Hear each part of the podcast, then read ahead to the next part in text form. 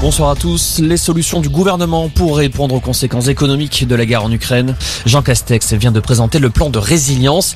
Parmi les mesures à retenir, une aide aux entreprises dont les dépenses de gaz et d'électricité représentent au moins 3% de leur chiffre d'affaires. Les pêcheurs, de leur côté, recevront une aide de 35 centimes par litre de gasoil de pêche à partir de demain matin et ce jusqu'au 31 juillet. Enfin, la remise de 15 centimes par litre de carburant sera étendue au gaz naturel véhicule et au GPL.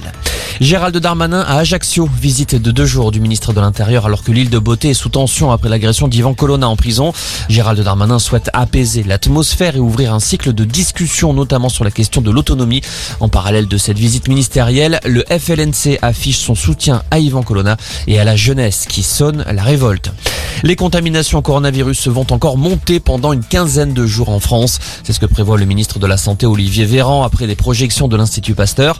On pourrait atteindre la fin mars 150 000 contaminations par jour avant une décroissance.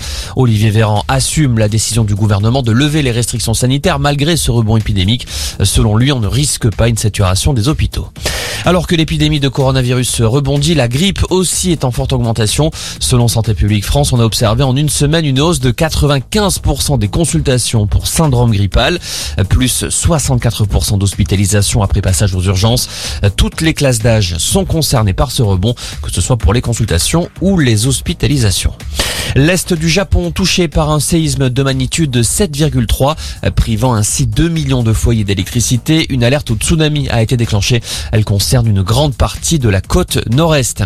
Et puis en tennis, Gaël Monfils doit confirmer le Français jouera la nuit prochaine en huitième de finale au tournoi d'Indian Wells. Tombeur au tour précédent du numéro 1 mondial, Daniel Medvedev. Il affrontera cette fois l'Espagnol Carlos Alcaraz. Voilà pour l'info. Excellente fin d'après-midi.